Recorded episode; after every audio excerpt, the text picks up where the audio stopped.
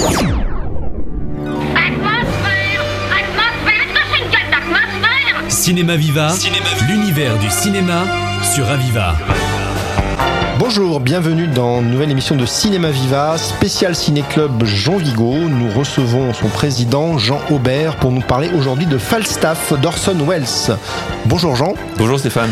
Alors Falstaff, Orson Welles, peut-être nous rappeler ce, le parcours de ce géant du cinéma qui a révolutionné l'histoire du cinéma avec Citizen Kane, mais là vous choisissez un film un peu plus moins connu. Donc quel est le, le fil d'Ariane de l'œuvre d'Orson Welles?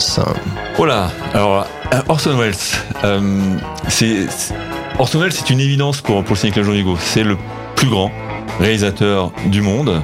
Euh, en tout cas, c'est comme ça qu'il est présenté lorsqu'il est tout gamin.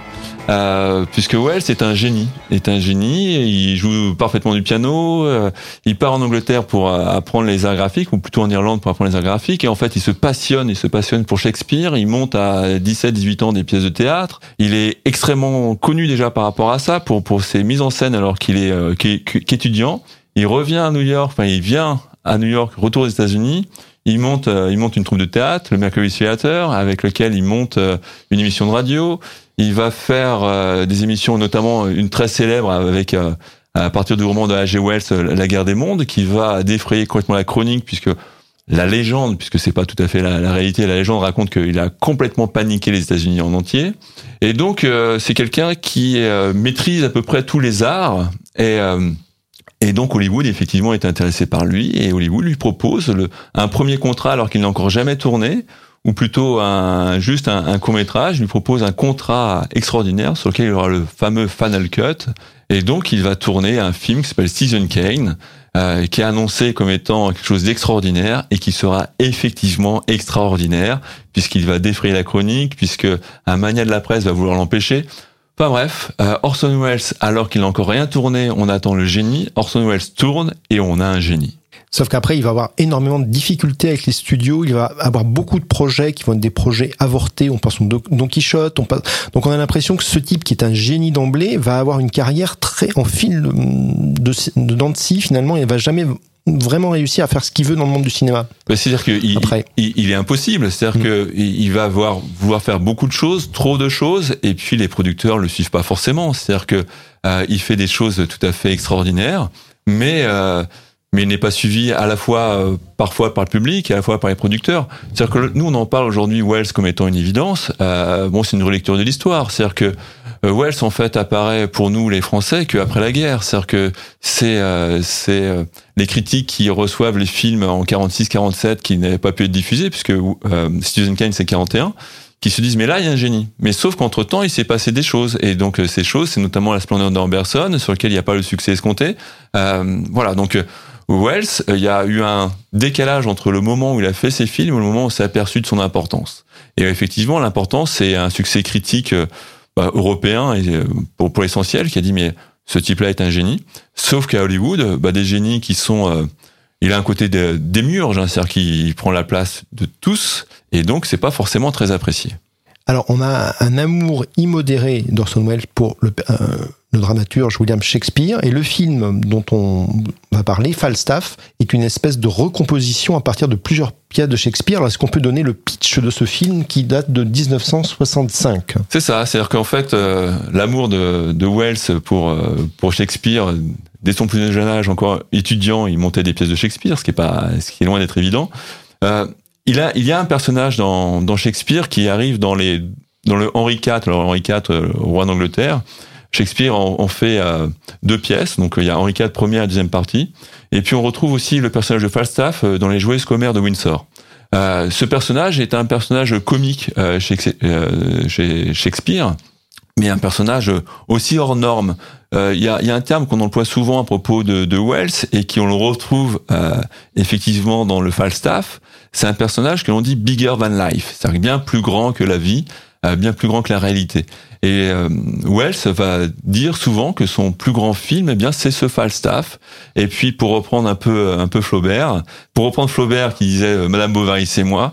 Wells euh, dit de, de Falstaff, Falstaff, c'est moi. Et effectivement, ce qui est étonnant dans, dans, dans ce Wells, dans ce Falstaff, c'est que presque tous les dialogues sont de Shakespeare, presque tous, on retrouve des choses qui viennent d'un texte qui s'appelle Les Chroniques d'Olinshed, qui étaient en fait des chroniques qui ont beaucoup inspiré, donc des chroniques historiques, ont beaucoup inspiré les auteurs de l'époque, en l'occurrence effectivement en l'occurrence euh, Shakespeare, mais aussi Marlowe par exemple, qui se sont beaucoup inspirés en fait de ces chroniques historiques. Et donc il y a du Shakespeare et euh, du Holinshed dans, dans le Falstaff de Wells. Alors, euh, on peut lire dans la petite brochure sur la thématique héroïque un texte de Henri Talva hein, qui explique un petit peu le, choix du film. Alors, d'après vous, pourquoi on est plutôt sur un personnage de bouffon, de anti-héros? Quel est le, rapport de, de, Falstaff à la question de l'héroïsme? Alors justement, euh, Wells est notre héros, est un héros. Euh, et Wells, dans tous ses films, a cherché à se grimer, à se masquer, à se grossir. Il est, en fait, à la fin de sa vie, il est effectivement très gros, mais lorsqu'il est dans Citizen Kane, il se grossit. Et là, dans, dans le Falstaff, il se grossit encore. On a quelqu'un qui va prendre tout l'écran, il va jouer avec les angles pour ça. Et Falstaff est extrêmement intéressant puisque c'est, euh, on a dit Wells adore Shakespeare, il adore le théâtre mais ce qu'il aime encore plus que tout, c'est le cinéma. Et donc dans ce Falstaff, il y a un jeu de mise en scène, c'est-à-dire que c'est une leçon de mise en scène par Wells, comment on doit faire du théâtre, et mais cela, il le fait grâce au cinéma. Donc au-delà de comment on doit faire du théâtre, comment on fait de la mise en scène de théâtre, c'est comment on fait de la mise en scène de cinéma. Et donc il y a un jeu avec euh, Falstaff, qui est un héros, qui joue euh, avec le futur roi euh, Henri, Henri V, et il joue euh, le rôle du, du roi Henri IV, le jeune euh, futur roi joue le rôle de Falstaff, et puis on inverse les rôles. Et donc c'est un jeu sur la mise en scène. Voilà, donc c'est un film étonnant hein, qu'il faut. Je crois qu'il sera projeté dans quel format cette fois-ci je crois.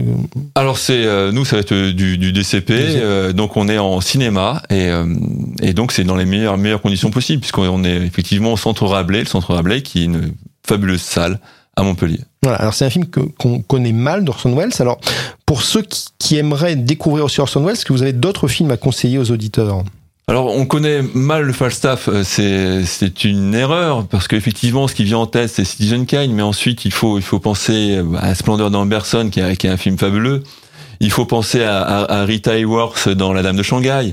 Et puis, euh, il ensuite, à ce moment-là, dans Shanghai 47, il a des difficultés, donc il doit partir en Europe. Donc, il fait des voyages en Europe, il fait le criminel, il fait le procès. Et puis, il va revenir euh, aux États-Unis avec euh, avec la soif du mal, la soif du mal euh, qui a été produit curieusement par par, par Charlton Heston. Euh, voilà des, des, films extrêmement importants de Wells. Mais tout Wells est important puisque c'est Wells qui est important. Voilà, on a bien compris que Wells est le héros du ciné-club Jean Vigo, un des grands cinéastes. Euh, L'un des grands héros, oui. Hein, que, que, vous défendez, et ça c'est important de défendre des auteurs. Peut-être qu'on qu se rappelle aussi que Wells a adapté des pièces de Shakespeare. Qu'est-ce que ça vaut pour vous, les adaptations d'Othello, de Macbeth alors justement, enfin, il n'avait pas tout le temps les moyens de tout faire. Euh, là, dans, dans Falstaff, il a, il a quand même beaucoup de moyens. Et euh, donc, on a un film qui est, qui est, très, très fort, très puissant. Euh, dans, dans son Othello, il n'avait pas beaucoup de moyens, donc il a dû truquer un petit peu. Il a dû mettre de la brume. Il a, mais avec peu de moyens, Wells euh, est un génie. Il va faire des choses. Il fera pas tout ce qu'il voulait faire, mais c'est à chaque fois, c'est de la mise en scène. Est-ce qu'on peut évoquer le dernier film d'Orson Welles qui n'a pas été achevé et qui se retrouve bizarrement sur Netflix euh, Est-ce que ça vaut quelque chose? Oui, tout, tout Wells vaut quelque chose. Euh, que ce soit sur Netflix, euh, c'est allé en ce moment, mais il sera ailleurs à un autre moment. Donc à partir du moment où vous avez accès à Wells, regardez du Wells. Voilà, donc c'est The Other Side of the Wind où c'est John Huston qui joue Orson Welles et ça raconte encore l'histoire d'un type qui n'arrive pas à finir ses films, qui était là une des grandes problématiques d'Orson Welles. Merci Jean pour votre présentation. Dire que les auditeurs peuvent retrouver les infos sur le Ciné Club, euh, comment Bien coup sûr, on est sur Twitter, Instagram, Facebook et puis le plus simple me semble-t-il, c'est notre site internet cinéclubjeanvigo.fr. Voilà, merci, à une prochaine pour un nouveau film de patrimoine. Merci beaucoup.